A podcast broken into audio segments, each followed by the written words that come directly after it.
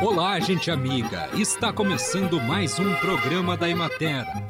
Produzido pela Gerência de Comunicação da Emater do Rio Grande do Sul.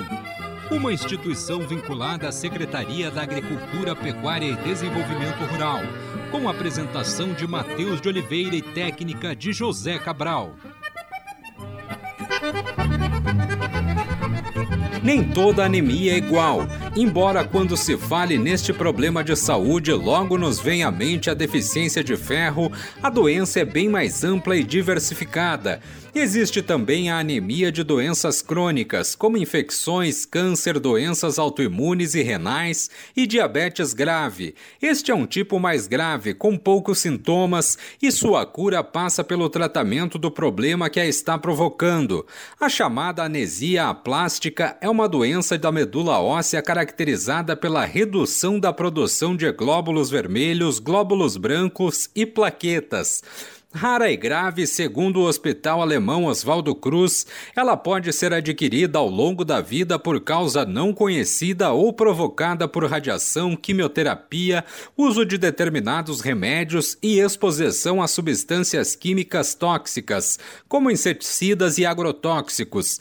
Esta anemia se divide em moderada, grave e muito grave, e os sintomas são cansaço, dificuldade de concentração, falta de apetite e de ar, perda de peso, palidez e ritmo cardíaco acelerado, febre e infecções bacterianas, pulmonares, urinárias e de pele, e hematomas, sangramento anormal, inclusive dentário, fluxo menstrual intenso e manchas na pele. O tratamento consiste em transfusões sanguíneas, utilização de remédios estimulantes da medula, antibióticos e imunossupressores e transplante de medula óssea. Biotecnologia é o conjunto de técnicas que visa, entre outros aspectos, aumentar a produtividade de plantas pelo uso de processos biológicos que incluem procedimentos de engenharia genética, biologia molecular e cultura in vitro de tecidos vegetais.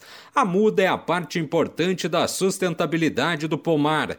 A origem do material básico a ser utilizado na formação da muda tem que ser levado em conta.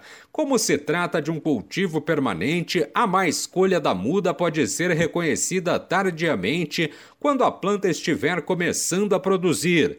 Antes de adotar qualquer medida em relação à sementeira, é preciso pensar na escolha do porta-enxerto, que é tão importante quanto a escolha da variedade copa a ser enxertada.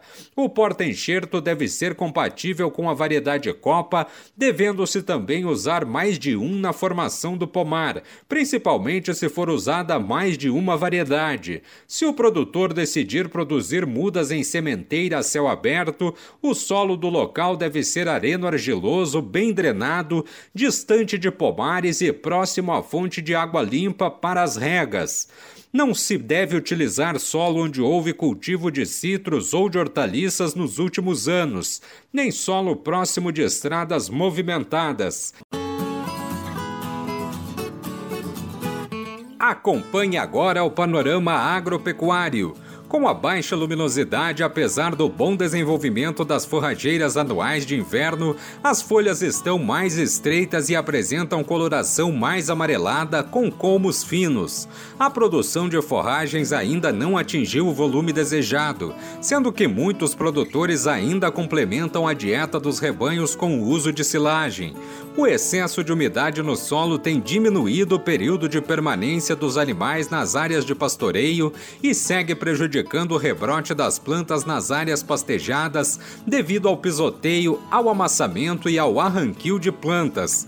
O milho destinado à confecção de silagem de segundo cultivo está em fase final de corte, apresentando bom rendimento da massa verde e produto de boa qualidade. A produtividade dos rebanhos leiteiros está baixa, porém os produtores já começam a usar com mais intensidade as áreas de pastagens cultivadas com aveia e azevém, amenizando os efeitos do período de vazio forrageiro que se encaminha para o final. Porém, o aumento da umidade do solo devido às chuvas e à falta de luminosidade tem restringido o uso das áreas com espécies cultivadas de inverno como forma de evitar danos com pisoteio e arranquio de plantas. Esses problemas, somados às quedas de temperatura que aumentam a demanda energética dos animais, está sendo compensado com a suplementação regular de ração e silagem.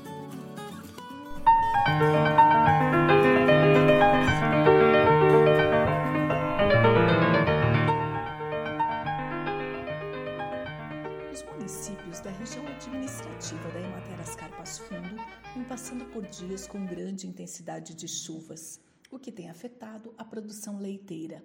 E sobre isso nós vamos conversar com o engenheiro agrônomo do escritório regional da Emater Ascar de Passo Fundo, Vilmar Leitsky. Vilmar, o excesso de chuvas tem prejudicado os produtores que se dedicam à atividade leiteira? O excesso de chuvas eh, que nós temos observado nos últimos dias, ele acaba sendo prejudicial. E aí nós temos alguns prejuízos diretos e alguns prejuízos indiretos, né?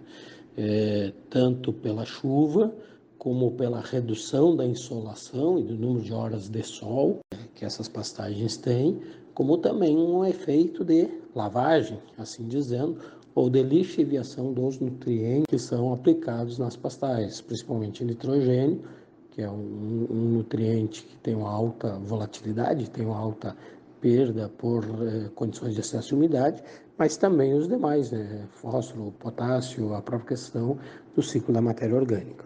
No dia a dia, quais são na prática esses prejuízos?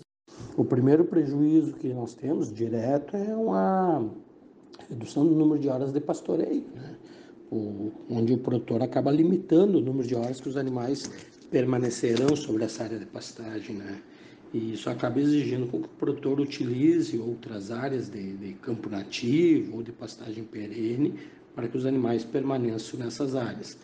Então, a, é, diretamente se reduz o número de horas de pastoreio dos animais. Um outro prejuízo direto que se tem é em relação a, ao excesso de umidade e deixar as plantas mais suscetíveis ao arranquio. É, no momento do pastoreio, as, as vacas vão fazer o processo de pastoreio, de, de coleta do pasto, e não fazer esse, essa coleta no, no mordeiro, a, a, pastagem, acaba arrancando a, a pastagem ou até mesmo afrouxando essas pastagens, até porque o sistema radicular acaba não apresentando resistência suficiente em função do excesso de umidade. E esse arrancar algumas plantas, elas acabam eh, abrindo clareiras, por assim dizer, né? diminuindo a densidade de plantas eh, dentro das áreas de pastejo. E isso, então, para o próximo ciclo de produção, de pastoreio, que acaba ocorrendo a cada 25, 30 dias, você teria, então, uma menor oferta relativa de pastagens. Né? Então, são dois prejuízos diretos. Né? O primeiro é, é, é, pelo, pelo menor número de horas que os animais ficam no pastoreio, o segundo é por uma redução do, do estande de plantas, pelo, pela arrancada das pastagens pelos animais. Né? O prejuízo maior é que acaba exigindo do produtor um incremento no uso de alimento conservado de silagem, de pré-secado ou até mesmo de ração, visando manter os níveis de produção é, no rebanho. Então, não, não, não existe uma percepção é, em termos de redução do volume de produção, porque o produtor acaba ajustando a necessidade nutricional dos animais é, com outras fontes de alimento. Claro que nós sabemos que essas outras fontes de alimento elas são mais caras, né? A silagem, o pré-secado ou até mesmo a ração, é, que o produtor terá que usar a mais, tem um custo relativo mais caro do que é, o, a produção da pastagem a campo. Então, essa é a preocupação em relação às pastagens de efeito direto, né? Esse, esses minerais.